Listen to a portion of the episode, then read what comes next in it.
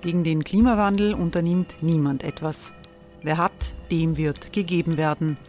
Und Frauen verdienen weniger. War ja immer schon so. Man ärgert sich und macht weiter. Was aber, wenn nicht? Wir haben eine Idee. Die Falter Arena macht die Bühne frei für Menschen und Projekte, die das Land verändern. Mein Name ist Eva Konzett. Ich leite das Politikressort im Falter. Und am Sonntag, den 26. Mai, veranstalten wir im Wiener Stadtsaal die nächste Falter Arena.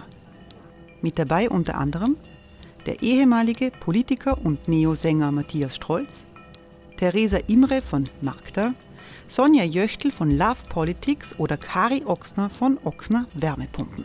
Machen statt jammern. Wir schauen uns an, wie das funktionieren kann. Kommen auch Sie vorbei. Alle Informationen und Tickets finden Sie unter falter.at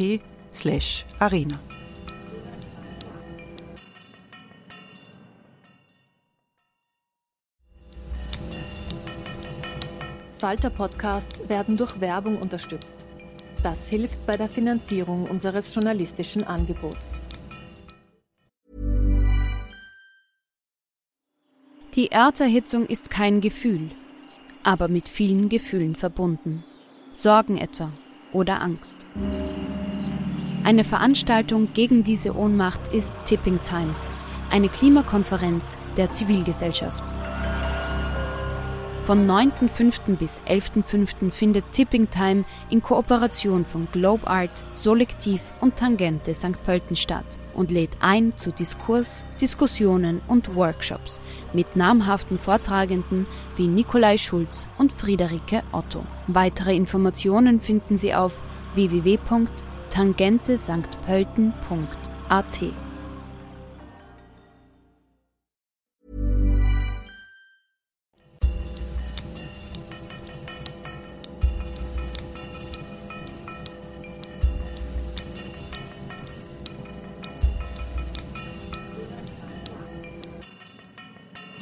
Sehr herzlich willkommen, meine Damen und Herren, im Falter. Die Tragödie des Ukraine-Krieges drängt viele Themen in den Hintergrund. Wir wollen heute trotzdem eine sehr wichtige Frage jenseits der traurigen Aktualität in Europa besprechen. Kolonialismus in den Köpfen und in den Museen, das ist der Titel dieser Sendung. Zwei Jahre ist es her, da gab es äh, weltweit Proteste von Jugendlichen gegen rassistische Gewalt. Die Black Lives Matter Bewegung hat von den USA ihren Ausgang genommen, aber auch in Europa, auch in Österreich wurde demonstriert gegen Rassismus und gegen Vorurteile, die in der kolonialen Vergangenheit ihren Ursprung haben. Österreich wird landläufig nicht als ein Staat mit Kolonialgeschichte angesehen, aber koloniales Denken über Afrika zum Beispiel hat bei genauerem Hinsehen in der Ersten Republik und auch in der Zweiten Republik eine große Präsenz gezeigt. In der politischen Diskussion in Österreich werden rassistische Stereotypen sehr selten beleuchtet. Das heißt, wir sprechen heute über einen dunklen Flecken in der heimischen Zeitgeschichte. Und wir fragen, ob man von kolonialem Gut oder gar kolonialem Raubgut in Österreichs Museen sprechen kann. Ich äh, begrüße sehr herzlich Professor Anton Bellinka. Hallo. Hallo. Professor Bellinka hat viele Bücher, Artikel über Zeitgeschichte geschrieben, österreichische Zeitgeschichte, europäische. Hat eigentlich jemand je ernsthaft untersucht, wie in der Zweiten Republik die österreichischen Parteien mit Rassismus umgegangen sind? Also ich kenne keine Untersuchung, vielleicht, äh, Frau Treidemir, kennen Sie etwas. Ich kenne keine systematische Untersuchung. Ich kann nur meine persönliche Beobachtung beisteuern als äh, Student äh, frühen 1960er Jahre in Wien. Da war Kolonialismus schon ein Thema, aber ein sozusagen intellektuelles Sonderthema. Ähm, aber Sensibilität hat es sehr wohl für Rassismus gegeben, aber da hat man immer gleich an die USA gedacht, nicht eher an Afrika. Und das war sozusagen auch ein Abschieb und schon gar nicht eine österreichische Betroffenheit, die wurde nicht gesehen. Wir werden äh, sehen, ob sich das geändert hat, darüber werden wir sprechen. Ich begrüße ebenfalls Vanessa Spanbauer. Guten Tag. Frau Spanbauer ist Historikerin und Journalistin. Sie hat im Rahmen eines Forschungsprojekts sich mit den Spuren des Kolonialismus im Technischen Museum in Wien beschäftigt. Was muss man sich darunter vorstellen? Man muss sich darunter vorstellen, dass Museen jetzt ein bisschen mehr drauf schauen, was sind ihre kolonialen Objekte, was sind die kolonialen Spuren. Und das können verschiedenste Dinge sein. Und ich glaube, das ist etwas, was sehr vielen Menschen nicht bewusst ist, was das alles sein kann. Und es geht damit einher, dass Institutionen sich auch mit dem eigenen Kolonialismus, der noch da ist und das koloniale Denken, das noch da ist, beschäftigen müssen und Institutionsentwicklungsschritte angehen müssen. Und das war alles Teil des Prozesses. Und das ist ja durchaus etwas Neues, das erst in den letzten Tagen, äh, in den letzten Jahren sich entwickelt hat. Ich begrüße ebenfalls online Christoph Adjasso. Guten Tag, Herr Adjasso. Grüß Gott. Herr Adjasso ist in zivilgesellschaftlichen Organisationen tätig, jetzt in Deutschland, war viele Jahre im Rahmen der kirchlichen Entwicklungszusammenarbeit im Kongo, ebenfalls engagiert in der austroafrikanischen Community. Diese Debatte, die es in Europa gibt, ob es überhaupt richtig ist, afrikanische Kulturgüter in europäischen Museen zu haben. Wie wichtig ist diese Debatte der Community? Es ist schon, also vielen Dank für die Einladung. Ähm, das ist ein wichtiges und interessantes Debatte, äh, also eine interessante Debatte, die äh, seit ein paar Jahren schon äh, präsent ist in der österreichischen Gesellschaft. Ich kann mich erinnern, dass es vor ein paar Jahren eine Ausstellung der Benin-Bronze äh, in, in Museen in Wien stattgefunden hatte. Und damals äh, hatten sich manche gedacht, ja, aber äh, ist es einfach so normal, dass man diese Sachen ausstellt, ohne drüber zu reden, wo sie herkommen und wie sie äh, in, in den Museen in, in Europa gelandet sind. Also manche äh, äußern ihre, ihren Unmut schon äh, drüber, manche andere versuchen einfach zu, also zu relativieren ne? und zu sagen, ja, das ist etwas, worüber wir reden müssen, aber äh, es bedarf äh, äh, viel Ruhe und, und äh, Sachlichkeit, um die Sache äh, anzugehen. Also ich hoffe, dass wir mit den Fachleuten und Fachfrauen, die am Podium äh, da sind, auch mal das, äh, das Thema weiterhin vertiefen können. Ich freue mich sehr, dass Dominik Spörker hier ist. Hallo. Hallo. Herr Spörker ist Afrikawissenschaftler ja. und Historiker. Er hat bis vor kurzem im Weltmuseum in Wien dieses Thema bearbeitet. Jetzt, mein grundsätzlich, koloniales Raubgut. Das mhm. klingt, das ist ein sehr, sehr harter Begriff. Ist das etwas, das der Realität entspricht, wenn man wie Sie im, im Weltmuseum recherchiert? Ist das so? Ja, auf jeden Fall. Also koloniales Raubgut, also dass Güter gestohlen wurden, ist Fakt. Das geht aus den Quellen teilweise klar hervor, nicht immer. Also das ist sehr, je nach Sammlung sehr unterschiedlich. Die Sammlung, die ich mir angeschaut habe, war die eines österreichischen Schiffsarztes, der auf einer ähm, Übungsfahrt nach Ostafrika unterwegs war und eben den Auftrag hatte zu sammeln. Und ich habe mir eben dann hier konkret angeschaut, wie, wie gesammelt wurde und wie dieser Kontakt zwischen der Kriegsmarine und dem damaligen KK Naturhistorischen Hofmuseum zustande gekommen ist.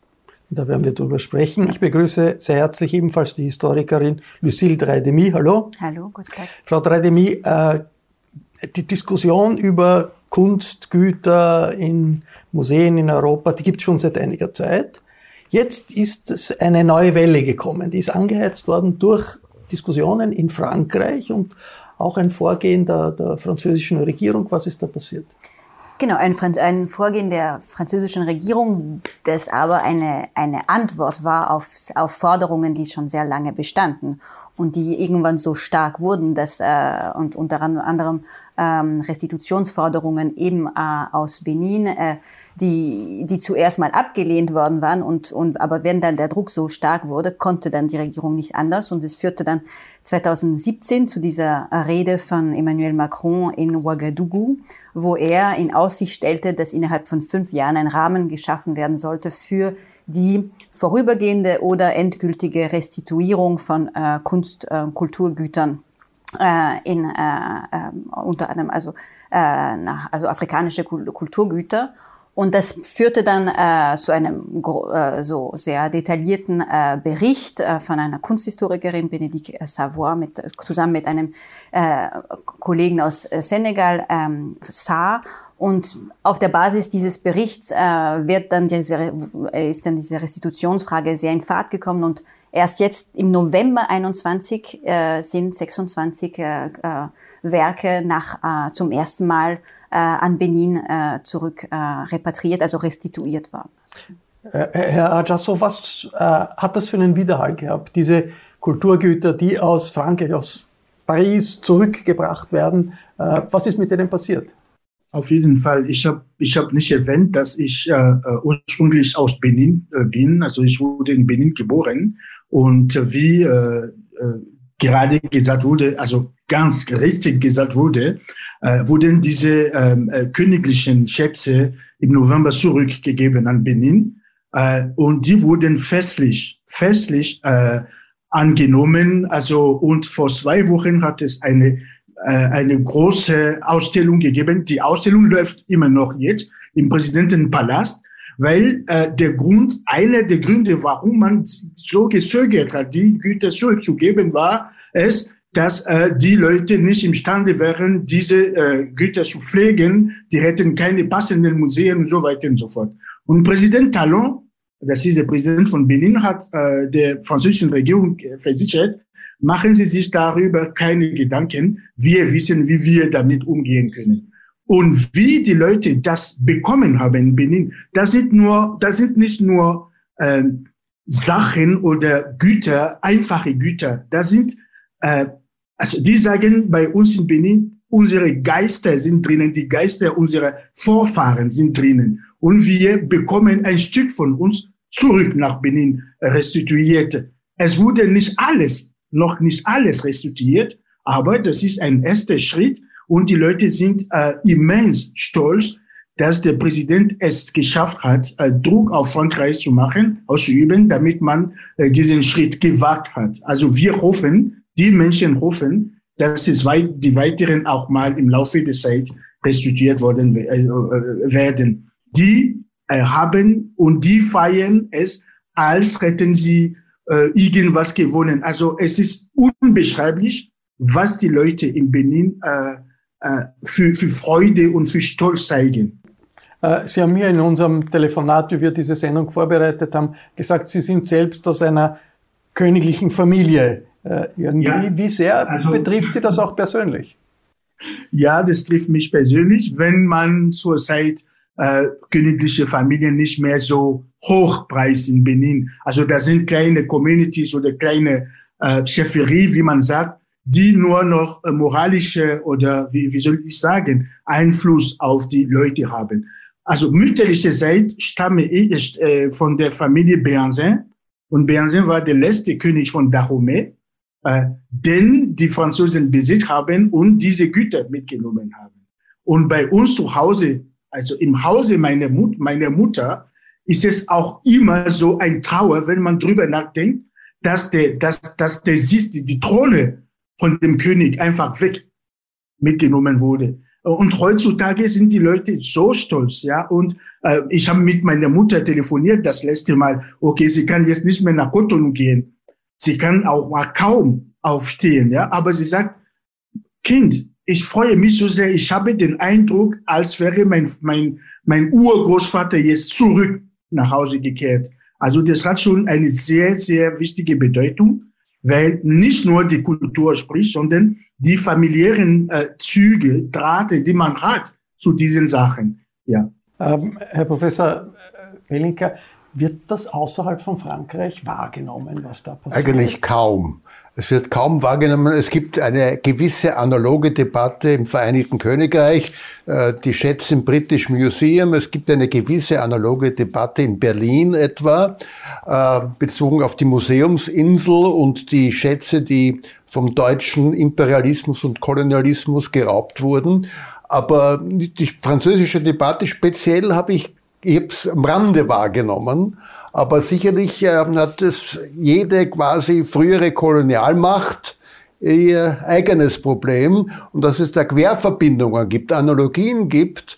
Ich glaube, das wäre wirklich zu betonen. Es geht ja nicht primär nur um Frankreich, es geht um europäischen Kolonialismus und die Gemeinsamkeiten des europäischen Kolonialismus eben auch ein Raubkolonialismus, nicht nur ein Siedler. Kolonialismus war. Äh, Frau Spannbauer, 80 bis 90 Prozent der Kulturgüter Afrikas befinden sich in europäischen Museen. Wahnsinnig viel. 80 Prozent, 90 Prozent. Wie stark ist das Gefühl äh, außerhalb von sehr interessierten Kreisen, wie zum Beispiel hier äh, ähm, äh, berichtet wurde, breit, das breitere Gefühl in der afrikanischen Community ist uns eigentlich 80 bis 90 Prozent unseres Kulturgutes ist uns geraubt worden.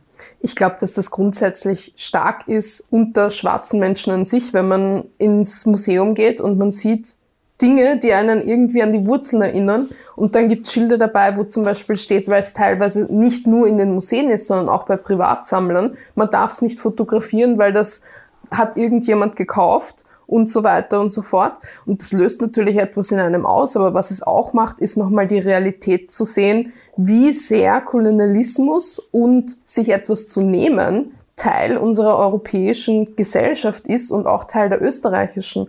Weil in Österreich alleine gibt es genug Kulturgüter und nicht nur Kulturgüter. Es ist immer fatal zu glauben, dass es nur Kulturgüter sind, die von irgendwo genommen worden sind.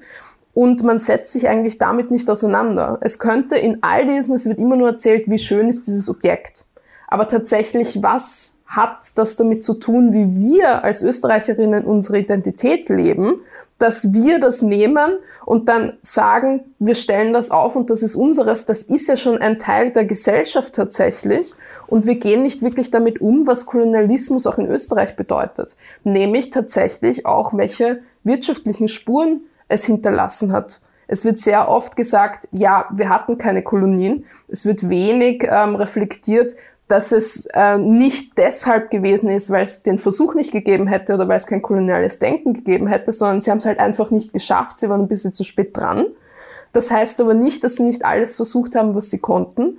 Und ein Teil des Wirtschaftssystems, wenn man denkt an Kautschuk, ähm, auch Kaffee und so weiter und so fort, Rohstoffe wurden trotzdem genommen und sind über Umwege dann nach Österreich gelangt. Und man hat sich, äh, man hat trotzdem den Profit genommen. Also all diese Verbindungen ist auch Teil der Debatte rund um Kolonialismus und um diese Güter, weil wir uns klar werden müssen, dass das und der Eurozentrismus, der in dieser Debatte ist, dass wir uns das in einer Form gehört. Und das vor allem auch, was vorhin schon gesagt worden ist, dass ähm, bestimmte Museen das gar nicht ausstellen können. Das ist alles Teil unseres Mindsets, mit dem wir umgehen müssen. Jetzt, äh, wir haben das, äh, das im Bewusstsein ist das natürlich bei all diesen Diskussionen im breiten Bewusstsein, was Sie gesagt haben, Österreich war nie eine Kolonialmacht. Jetzt unter Historikern wird dieser Satz ein bisschen problematisiert, äh, Frau Dreidemi. Warum? Ja, du, durchaus, äh, weil man jetzt in der Forschung äh, davon ausgeht, dass Kolonial, Kolonialismus sich nicht nur auf der Basis von äh, territorialen Besitz äh, definieren lässt, sondern dass man äh, äh, koloniales äh, Handeln also viel, viel breiter auffassen sollte und und wie es schon genannt wurde, also da zählen dazu diese ganzen informellen Formen oder indirekten Formen der Einflussnahme über die, über die Handel, also über den Handel, das bedeutet Ausbeutung von Rohstoffen, Teilnahme an Sklavenhandel oder zum Beispiel, über Missionen, also christliche Missionen, eine, auch eine Form von Imperialismus, über die Wissenschaft, das ist etwas, das jetzt immer stärker in den Vordergrund gestellt wird, äh, die Rolle von ja, Beginne der Ethnographie, also Geografie etc., was da das äh, für, für Ausbeute äh, ähm, äh, Tätigkeiten mit sich gebracht hat. Also das sind Aspekte, die man für, für den Fall Österreichs auf jeden Fall äh, immer mehr äh, hervorhebt. Und auch eben die, de, de, ein anderer Punkt ist, dass man betont, dass man Österreich als Akteur in diesem europäischen Kolonialismus betrachten soll. Also und daher es ist Nutznießer des, der, der, der, des Imperialismus der anderen Großmächte. Obwohl es nie Kolonien gegeben hat. Genau, aber Nutznießer aus, aus Wirtschaft, auf wirtschaftlicher Ebene. Und manchmal ist auch zum Beispiel die Kriegsmarine eh äh, aktiv an, dem, an diesem Kolonialismus und an der, an der Niederschlagung von Aufständen äh, aktiv beteiligt, zum Beispiel beim Boxeraufstand in China. Also dann, wenn man ein bisschen genauer hin, hinschaut, dann merkt man, dass man da durchaus äh, viel, äh, viel kritischer mit dieser. Also in China, in, in Tianjin, eine Millionenstadt bei äh, Peking, hat es einen Österreich, von Österreich kontrollierten Bezirke gegeben. Da kann man jetzt, jetzt noch hingehen und sich das anschauen. Also nicht riesig, aber doch, doch präsent. Äh, Herr Spörker, nur um zurückzukommen mhm. zur Frage Raubgut. Wie sind diese Güter überhaupt in die Museen gekommen? Gibt es da zwei, drei äh, typische Arten, wie das passiert ist? Ähm, auf sehr, sehr unterschiedliche Arten, würde ich sagen. Also jetzt haben wir gerade die Kriegsmarine wieder als Beispiel gehabt, wo ich mich ähm, sehr viel damit beschäftigt habe. Das war sozusagen Auftragsarbeit. Also das Museum hat Wünsche gehabt, die hat es an die Marine weitergegeben und diese, diesen Wünschen ist nach Möglichkeit halt nachgekommen worden. Das war einmal eine Möglichkeit. Es geht auch sehr viel um Schenkungen, also private Sammlerinnen und Sammler, die in diversen afrikanischen Ländern und auch weltweit eigentlich unterwegs waren, die sich aus unterschiedlichen Gründen dazu entschlossen haben zu sammeln und ähm, diese Objekte dann, Objekte und Subjekte muss man ja sagen, ähm, dem Museum zu überlassen. Im Gegenzug für Orden etc. Andere Möglichkeiten wären auch noch, ähm, dass das Museum auch, also Museen generell, Expeditionen an sich ausgerüstet haben, die das Ziel gehabt haben, ähm, in über Länder in Übersee zu gehen und dort zu sammeln. Im Zentrum der Diskussion hier in Österreich steht äh, da immer das Weltmuseum äh, am Heldenplatz und äh, ähm, dieses Weltmuseum hat einen sehr, sehr großen Anteil von äh, Kulturgütern aus äh, Kolonien. Ich habe äh, vor dieser Sendung mit dem Direktor des Weltmuseums gesprochen, Jonathan Fein, und ich habe ihn zuerst gefragt, wie groß ist eigentlich der Anteil von Exponaten aus Afrika und anderen Regionen des globalen Südens mit kolonialem Hintergrund in seinem Museum. Hören wir uns etwas an. Das sind, glaube ich, also drei verschiedene Fragen, also miteinander gekettet. Also das Weltmuseum hat ungefähr ähm, 240.000 Objekte und also Pi mal Daumen würde ich sagen, man hat ungefähr 40 bis 50.000 Objekte aus Afrika. Ähm, der Großteil von diesen Objekten sind ähm, während der Zeit, die man als klassische Kolonialzeit bezeichnet. Das heißt also vom mittleren 19. Jahrhundert bis zum ungefähr ähm, 1960 gesammelt worden. Ähm, die Frage ist dann also inwiefern ähm, das den Kontext für die Objekte abbildet ähm, und aus welchen kolonialen Kontexten sie kommen. Denn ich glaube, wenn die meisten Leute an koloniale Kontexte hören, denken sie nicht nur, dass etwas aus äh, einem Land, das irgendwann mal kolonisiert wurde, kommt, sondern ähm, dass das Objekt natürlich mit äh, einem unethischen Erwerbskontext in, Verbund, in Verbindung steht. Und ähm, da muss ich sagen, ähm, wir ähm, sind dabei, die Objekte nachzuprüfen, die Sammlung durchzugehen und zu fragen, welche ähm, Objekte, die in diesen Zeiten erworben wurden, aus in der Tat ethisch schwierigen äh, Umständen erworben wurden. Viele tausend solche Exponate, das ist ja nicht wenig. Was geben Sie uns ein Beispiel? Was ist da zum Beispiel dabei? Ähm, die Sammlungen insgesamt aus Afrika beinhalten Sachen, die äh, im 16. Jahrhundert äh, in die habsburgischen Sammlungen in Tirol in Ambras gelangt sind, also in diese Wunderkammer. Ähm, die beinhalten auch ähm, äh, moderne und zeitgenössische Kunstwerke von Künstlerinnen, die sich ähm, mit dem Thema Kolonialismus und Geschichte auseinandergesetzt haben. Aber sie beinhalten auch ähm, ganz äh, sozusagen klassische Objekte wie Masken, äh, Kleidung, Schuhe, ähm, Kochtöpfe, ähm, also all das, was eigentlich ein Bild von einer Kultur oder von einem Land abbilden sollte. Jetzt äh, gibt es die Kritik in äh, europäischen Museen, gibt es eine große Menge von kolonialem Raubgut, ein harter Begriff. Äh, ist das im Weltmuseum auch der Fall, dass Sie sagen, ja, möglicherweise sitzen wir auf Raubgut? Ähm, es gibt einige Fälle, wo wir ganz genau wissen, dass wir aus, dass, dass wir ähm, Sachen in dem Bestand haben, die aus, äh, aus unethischen Kontexten stammen. Zum Beispiel. Benin-Bronzen sind ein, ein Konvolut von Objekten, wo man genau weiß, dass die Objekte ähm, nicht auf den europäischen Kunstmarkt gelangt wären, wenn Großbritannien das Königreich Benin äh, im heutigen Nigeria 1897 überfallen hätte. Also ähm, Benin-Bronzen sind das. Das sind nicht nur Bronzen, sind viele andere Statuen, vieles an, äh, viele andere Objekte auch, oder? Unter dem Begriff Benin-Bronzen ähm, versteht man und verstehe ich also ähm, die Objekte, die, ähm, die in diesem Raubzug, also der Briten 1897, ähm, also gesammelt wurden. Das sind nicht nur Bronzen, das sind zum Teil Elfenbeinobjekte, das sind zum Teil äh, Stoffe, ähm, das sind Holzschnitzereien, äh, das sind äh, Perlen aus ähm, Achat und auch Ko aus Koralle. Ähm, aber ähm, die gehen einfach unter diesem, diesen Begriff Benin-Bronzen. Aber da ist viel mehr darunter auch zu verstehen. Äh, Frankreich hat ja in, den, in der letzten Zeit zwei Dutzend Statuen, Exponate retourniert nach Westafrika. Äh, was plant Österreich und wann wird auch Österreich so etwas tun?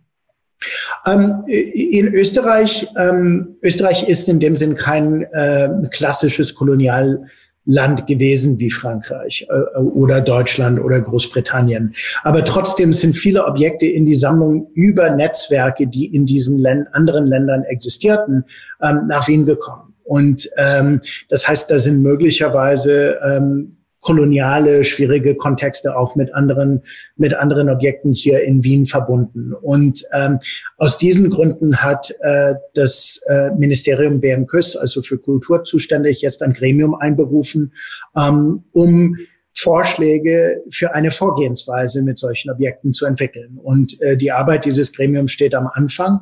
Ähm, wir haben uns schon zweimal getroffen ähm, und möchten ähm, bis äh, Frühjahr nächsten Jahres konkrete Vorschläge an die Politik geben, ähm, wie man äh, in Österreich mit diesem Thema umgehen könnte und sollte.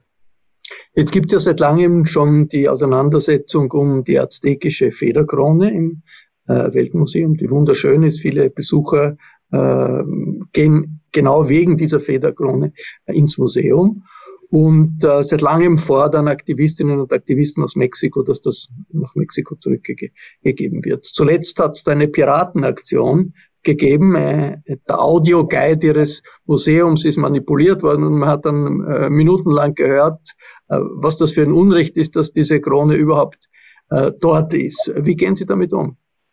Ähm, äh, ein bisschen genauer hinzuschauen. Also zwei Geräte wurden hier im Weltmuseum ausgetauscht und äh, die Geräte, die, ähm, die dann äh, abgegeben wurden, äh, haben dann den neuen Beitrag drauf gehabt. Ähm, leider konnten wir die Geräte nicht aufladen, weil die etwas anders waren als die normalen Audioguides. Das heißt, ich vermute, niemand hat diesen Beitrag gehört.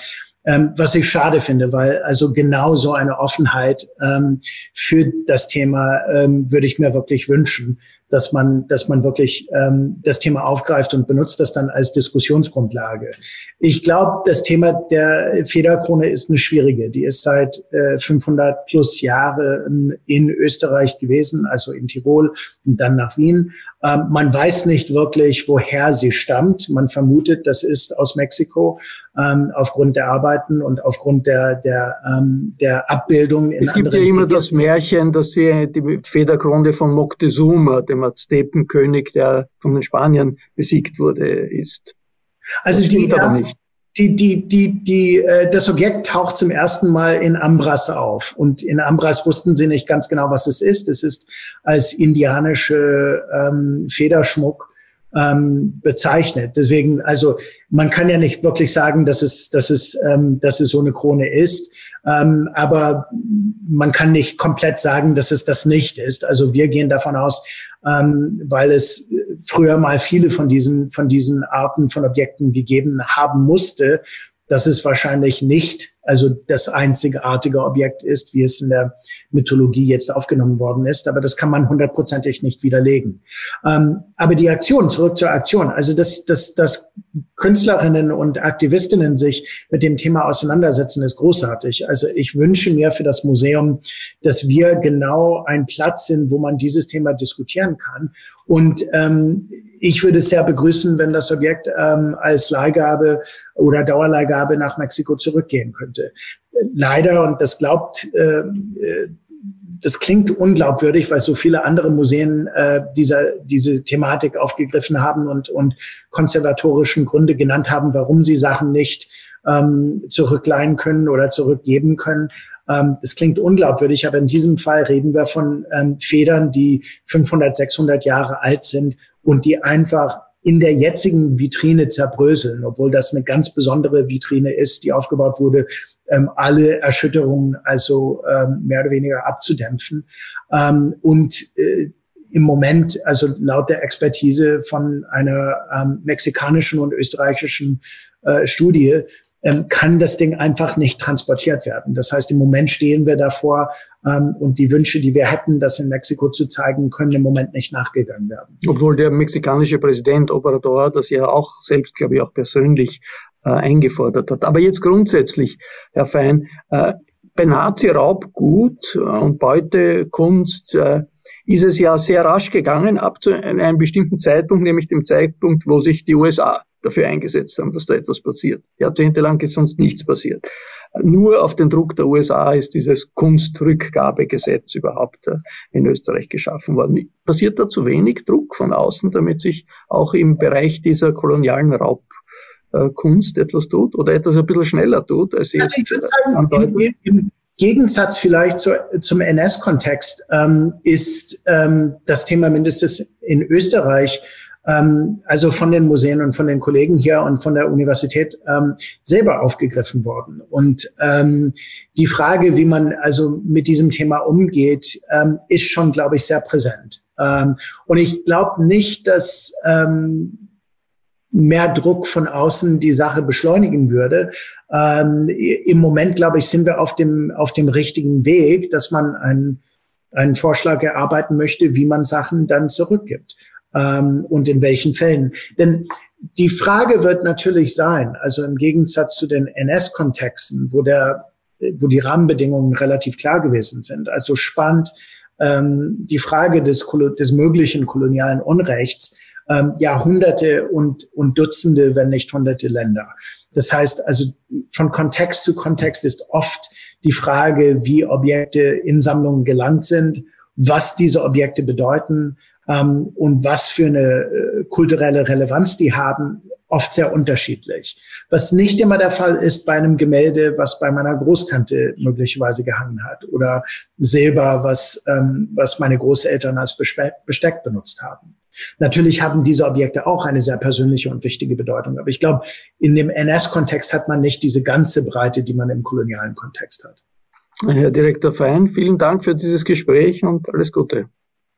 Vielen Dank. Ich wünsche Ihnen auch alles Gute, schönes Wochenende und okay. äh, hoffentlich erleben wir bald wieder Frieden.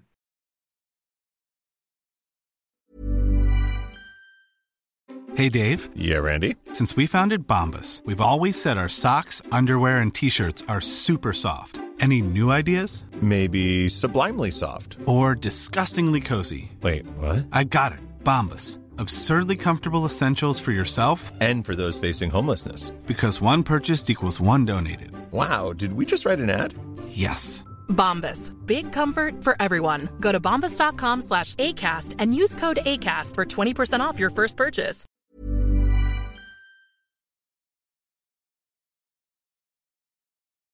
So, das war der Direktor des Weltmuseums. Aber wenn man ihm zuhört, Professor Belling, hat man nicht den Eindruck, dass da sehr rasch etwas passieren wird in Österreich? Äh, ich glaube, äh, die Erklärung, es gibt zu wenig Lobbydruck, ist überzeugend. Äh, wer ist der Hauptinteressent, der das tun könnte? Es ist ja nicht so, dass es einfach nur ein bestimmtes Land ist. Da könnte Nigeria oder auch Äthiopien, das ja kurze Zeit auch italienisch Kolonie war, aber sonst eine nicht koloniale Geschichte hat. Das heißt, es ist äh, der Akteur nicht so klar definierbar äh, und es fehlt auch doch sehr an Unrechtsbewusstsein. Ähm, koloniales Raubgut, das ist die Neigung zunächst, ja, wenn überhaupt das Thema gesehen wird, dann sollen sich die Briten und die Franzosen drum kümmern. Ne? Ähm, aber dass zum Beispiel das, was in österreichischen Schulen äh, gerne noch, glaube ich, gelehrt wird, das Habsburgerreich, in dem die Sonne nicht untergeht, dass es ein riesiges Kolonialreich war, wahrscheinlich das größte Kolonialreich der Geschichte, weil es einen Großteil Amerikas kolonisiert hat. Das wird völlig vergessen. Also wir sind zwar sehr bereit, uns mit Habsburgs Erfolgen zu identifizieren, aber mit Habsburgs Kolonialgeschichte, das wird eigentlich überhaupt nicht wahrgenommen, dass da eine Betroffenheit auch des nicht Kolonialreiches, des nicht kolonisierten, kolonisierenden Österreich auch dabei ist. Daher ist natürlich auch gerade auch die mexikanische Variante interessant für Österreich. Sie haben, äh, Siltre mir einen Vorschlag, was man tun sollte, weil äh, der Direktor des Weltmuseums sagt, was relativ glaubwürdig, also man kann das nicht transportieren, weil dann wird es in Staub zerfallen. Ja, e-, erstens, ich sehe einen gewissen Widerspruch ähm, im Hinblick auf die, die Art und Weise, wie jetzt die, das Thema, der, also die Frage der, der, des Schicksals dieser Federkrone angegangen wird. Weil ähm, es wird von wieder mal nur von Leihgabe gesprochen und äh, dass diese Leihgabe aufgrund der Fragilität nicht möglich sei. Ich glaube, die eine Frage ist Leihgabe oder Restitution und da also ähm, äh, und die andere, also im Hinblick, also ich, äh, wenn die Restitution aufgrund der, der Fragilität absolut nicht machbar ist, dann glaube ich, dass vielleicht eine Lösung im Sinne eines praktischen Kulturaustauschs, Kulturaustauschs äh, andenkbar wäre, um zu sagen, wenn dieses Objekt nicht zurück kann, dann sollten wir schauen, dass Österreich ein ähnlich wertvolles Objekt aus äh, Bundessammlungen findet, äh, und an Mexiko. Eine Kaiserkrone oder so? eine Kaiserkrone, wenn, wenn nachgewiesen ist, dass, vielleicht, dass es ein Aztekenführer ist. Und wenn nicht, dann, wenn es von einem Priester ist, eine, eine Mitra. Also das sind auch sehr, sehr, sehr, sehr wertvolle Objekte. Die Kirche auch noch hinein. Und, und das wäre wirklich ein Zeichen, das viel mehr bedeuten würde als die Initiative, gefördert von A1 Telekom, dass die Mexikaner und Mexikanerinnen sich die Krone gratis anschauen dürfen. Das wäre, glaube ich, ein ganz anderer symbolpolitischer Schritt. Herr Christoph, äh also so, äh, Professor Bellinger hat das angesprochen, es fehlt irgendwie das äh, Bewusstsein in Österreich und es ist wenig ausentwickelt, also wie äh, Kolonialismus gewirkt hat und was die Spuren sind. Ist da, sehen Sie da einen großen Unterschied, zum Beispiel zwischen Deutschland, wo Sie jetzt sind, oder äh, anderen Nachbarstaaten? Und, und was, wie hat sich das entwickelt? Hat es nicht doch in den letzten Jahren hier eine Veränderung des Bewusstseins in Österreich gegeben. Es ist auch das Selbstbewusstsein der äh, austroafrikanischen Community sehr deutlich angestiegen. Danke. Ähm, ich habe von 2006 bis äh, zuletzt 2017 in Wien gelebt, äh, aus Benin kommend, äh, und habe mit vielen Freunden äh, afrikaner Abstammung geredet. Äh, und was ich merke, ist es, ähm, dass äh, das Bewusstsein über, über äh, koloniale Geschichte und so weiter und so fort nicht so stark in Österreich präsent ist. Wie schon erwähnt, denkt man, ja, Kolonialmächte wären wär nur Frankreich und so weiter und so fort. Aber die Welt ist so klein geworden heute, dass Menschen von überall hin in, nach Österreich, nach Deutschland, nach Frankreich und wo auch immer hingehen so dass das Thema nicht mehr abwesend sein darf. Äh, ich kann mich erinnern an ein Buch von, von Professor äh, Erwin Ebermann.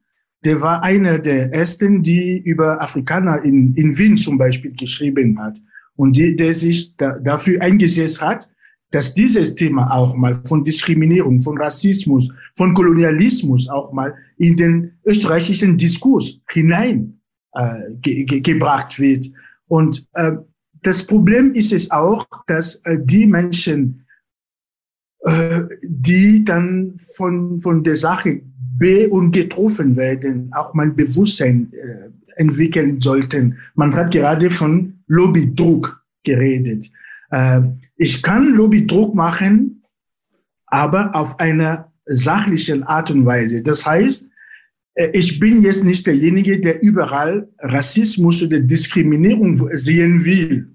Ich bin nicht derjenige, der in jedem Museum äh, in einer, in einem ähm, Schatz oder eine ausgestellte, ein äh, ausgestelltem Objekt ein Raubgut sehen will. Mein Anliegen wäre vielmehr zu verstehen, was geht hier vor? Warum denken die Leute so? Und wie kann ich auch mal äh, an die, äh, äh an, wie soll ich sagen, an der Diskussion teilnehmen, Akteur sein, damit dieses Problem auch mal auf den Tisch gelegt wird und darüber diskutiert wird. Äh, ich sehe in Deutschland, dass die Problematik von Kolonialismus oder von Rassismus oder von Anderssein nicht anders ist als in Österreich oder als in England oder anderswo. Wir haben gerade gehört an der polnischen Grenze, dass es mal angebliche äh, diskriminierende äh, Aktionen gegeben hätte. man hat auch mal Videos gesehen. Reicht das? Für Flüchtlinge, äh, schwarze Flüchtlinge sind nicht durchgelassen worden von den äh, polnischen Grenzleuten und, und, und mussten ewig lang warten. Und, und das ist auch, also das, sogar der Präsident Nigerias hat sich äh, dazu geäußert, hat gesagt, das ist eigentlich ein Skandal. Und wir sehen da eine Unterscheidung zwischen äh, den äh, Flüchtlingen, die äh, so ausschauen wie bei uns am Land und, und anders, andere, die anders ausschauen, die schon schlimm ist in dieser, in dieser riesigen Tragödie. Aber jetzt äh, äh schauen, schauen wir mal, Frau äh, äh, Spannbauer, es hat ja diese große Demonstration gegeben vor zwei Jahren, die Zehntausende junge Leute auf die Straße gebracht hat. Haben Sie das Gefühl in Ihrer Generation bei den jungen Leuten, dass zum Beispiel solche Themen wie der Bericht hier aus, äh, von, aus dem Grenzgebiet zwischen der Ukraine und, äh, äh und äh, Polen, dass das den Leuten bewusst ist, das ist ein unglaublicher Skandal? Es ist ein unglaublicher Skandal und ich glaube, dass einfach viel mehr Menschen bewusst ist und das trifft vor allem auch ähm, die zweite Generation von schwarzen Menschen in Österreich, die sagen einfach, es reicht. Also wir wissen, ähm, die Unterhaltungen, die geführt werden zum Thema Kolonialismus, zum Thema Rassismus, wiederholen sich ständig. Wir reden teilweise über Jahrzehnte genau dasselbe und es ist immer ein Teil der Gesellschaft, nämlich die Mehrheitsgesellschaft, die sagt, na, aber wir müssen das weiter diskutieren, wir müssen das weiter diskutieren. Ähm, und man fragt sich schon, na, wann geht endlich was weiter? Weil die Forderungen und wie Rassismus passiert, und das muss man ja alles verstehen, und man redet oft tatsächlich als Person, die ähm, sich mit diesen Kontexten auskennt, mit Personen, die sich überhaupt nicht in dem Kontext auskennen, aber sie haben die Meinung dazu, nein, das gibt's nicht, das existiert nicht. Und dann fragt man sich schon, ähm, es wird diese, äh, diese Deutungshoheit, die wird immer versucht zu behalten, vor allem von weißen Menschen. Und es wird nicht klar erkannt, dass es aber Menschen gibt, die haben viel mehr Qualifikationen in dem Feld, nämlich weil sie sich damit auseinandergesetzt haben. Ähm, und manche Qualifikationen, zum Beispiel im Bereich, welche Arbeitsstellen finden Sie, wie können Sie im Bildungsbereich äh, sozusagen weiterkommen, sind nicht vorhanden, weil wir in dieser Struktur leben. Ich glaube, es ist wichtig, dass wir uns anschauen, welche Struktur haben wir noch in Österreich und wie kann man damit arbeiten und was bedeutet das für eine Gesellschaft. Und ich glaube, sehr viele junge Menschen verstehen, dass das Unrecht ist, dass sehr viel Gewalt in diesen Strukturen drinnen ist und dass man gegen die etwas tun muss. Und dann gibt es sehr, sehr viele Bereiche, sei es der Bildungsbereich, sei es die Politik, ähm, sei es der medizinische Bereich, sei es Institutionen und so weiter, wo aufgezählt werden kann, was dort falsch läuft und was man verändern könnte. Herr, Herr Professor Belling, aber es hat doch äh in Österreich gut Jahrzehnte gegeben, wo man das Gefühl gehabt hat, das war sehr provinzialistisch und alle Vorurteile, die man sich vorstellen kann, hat es in Österreich noch zehnmal größer gegeben. Das N-Wort war vor Jahrzehnten ganz normal und ist erst auf Druck aus Amerika, wie dort die Diskussion war, dann äh, unmöglich geworden. Hat da die Zeit Kreiskis, die eine große Zeit der Liberalisierung war, äh, ein Defizit gehabt? Hat man da etwas übersehen äh, in der österreichischen Öffentlichkeit? Ja, ich sehe vor allem den Zusammenhang mit Bildung. Es hat ja ähm, schon vor Kreisky, aber speziell auch dann in den 1970er Jahren so etwas wie eine Bildungsexplosion in Österreich gegeben. Die Wahrscheinlichkeit, dass äh, in einem bestimmten Jahrgang äh, ein Kind äh, die Universitätsreife verlangt, ist um ein Vielfaches gestiegen. Und natürlich wissen wir auch über den Zusammenhang zwischen Bildung und Vorurteilen allgemein, Ethnozentrismus allgemein, daher Rassismus auch. Das heißt, die Bildungsexplosion hat den Diskurs ermöglicht. Aber natürlich ist das keine Garantie, man kann den Rassismus nicht Kraftgesetz abschaffen. Äh, denn der Rassismus ist in der Gesellschaft vorhanden. Aber es ist eigentlich, man kann sagen, äh, Geistgeehrer, generell Bildungsexplosion, die eigentlich in den 60er Jahren einsetzt, dass die Universitäten plötzlich viel zu klein wurden. Äh, da hat sich was geändert. Äh, Frau Dreidemi, Sie forschen über die Kreisky-Jahre und da war doch schon, also die dritte Welt hat man damals gesagt, das war eine Kategorie, das war etwas, was die Politik auch interessiert hat.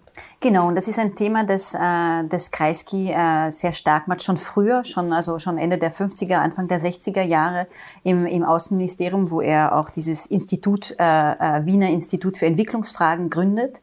Und dieses Institut hat äh, zwei Ziele. Auf der einen Seite Öffentlichkeitsarbeit zu betreiben und da ist, spielt auch das Thema äh, Darstellung der außereuropäischen Welt an, an Schulen und Fragen von, von Entwicklung und Machtverhältnisse global. Also das ist ein großes Thema. Und zweites, zweites ähm, Ziel dieses, dieses Instituts ist als Think Tank zu, zu also bei, bei Einfluss, also um äh, zu, zu fungieren, um wirklich politische politische Maßnahmen in die Wege zu setzen. Aber was man dann sieht, wenn man dann die 70er Jahre auch in den Fokus nimmt, ist halt eine Dichotomie zwischen einem sehr stark auf Nord-Süd-Dialog äh, orientierte ähm, selbst, äh, ein Selbstverständnis oder ein, auch von Kreisky, also sehr starkes Engagement ähm, zum Teil für diesen Nord-Süd-Dialog und gleichzeitig sehr problematische Kontinuitäten eines einer Exportwirtschaft und eine also von geprägt von von Lobbys aus der Wirtschaft, die dazu führen, dass zwar Sanktionen äh, bei der UN gegenüber durch Rhodesien äh, also gewählt werden, aber die FÖS zum Beispiel weiterhin äh, also exportiert oder oder äh, Herr, so Herr Spörker wie kommen wir weiter aus der Situation jetzt? Wie kommen wir da raus? Was ist Ihre äh, Konklusion aus den äh, vielen Jahren, die Sie sich mit diesem Thema beschäftigen? Ah, das ist natürlich eine sehr schwierige Frage jetzt zum Abschluss. Ähm, ich denke, das Wichtigste ist jetzt mal Dialog. Ich weiß, viele Menschen können das nicht mehr hören, aber es braucht diesen Dialog, es braucht die Auseinandersetzung, vor allem auch jetzt im ähm, Zusammenhang mit Museen und mit kolonialen Raubgut. Es muss ähm, miteinander gesprochen werden. Es braucht Austausch, es braucht interdisziplinäre Forschung, transnationale Forschung. Also es kann nicht nur die Forschung hier in Österreich passieren. Über den muss, Tellerrand hinausblicken. Es muss über den Tellerrand hinausgeblickt werden, in dem Zusammenhang auf jeden Fall, ja.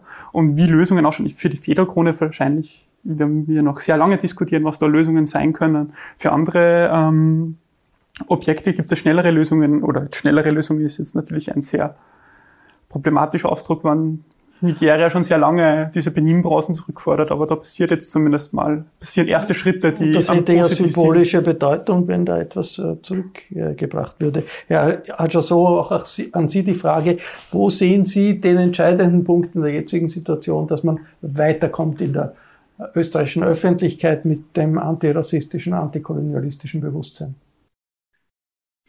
Es, es ist auch meine, eine schwierige Frage. Ähm, äh, Rassismus, äh, wie gerade gesagt wurde, kann nicht per Gesetz einfach abgeschafft werden. Ne?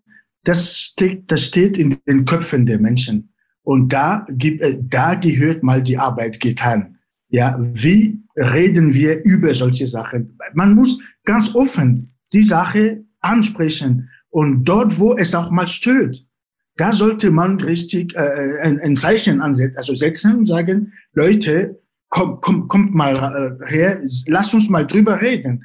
Weil ohne Dialog glaube ich nicht, dass das funktioniert. Und ohne jetzt mal Werbung für das Afroasiatische Institut in Wien machen zu wollen, haben die dort, weil ich auch mal mitgemacht habe, viel dafür gearbeitet, dass die Menschen sich bewusst werden, was äh, Interkulturalität bedeutet, was Anderssein bedeutet, was Zusammensein bedeutet, bedeutet. Und ich glaube, äh, es gehört uns allen einfach an dieser Aufgabe teilzunehmen, ne? damit es klappt, weil ich kann nicht jetzt hier sitzen in meiner Opferrolle, sag, ich werde diskriminiert, ich werde rassistisch behandelt, so weiter und so fort.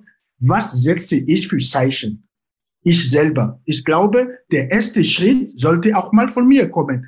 Also das denke ich, Dialog und auf Augenhöhe. Und das ist äh, ein großer Schritt für die österreichische Öffentlichkeit, um der Realität ins Auge zu, stehen, zu sehen, wir sind eine multikulturelle Gesellschaft, wir sind ein multikulturelles Land und äh, das bedeutet auch, dass sich bestimmte Parameter äh, verschieben. Das war eine Debatte über Kolonialismus in den Köpfen und in den Museen und wie diese dieser Kolonialismus im Bewusstsein überwunden werden kann. Ich bedanke mich sehr herzlich bei allen, die mitgemacht haben.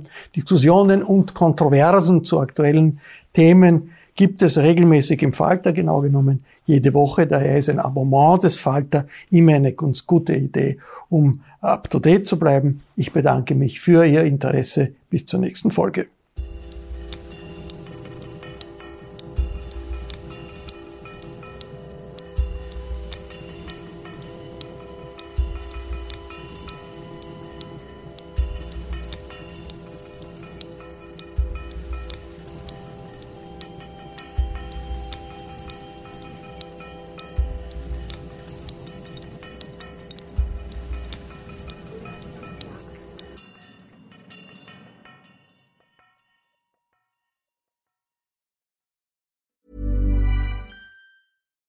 Here's a cool fact a crocodile can't stick out its tongue.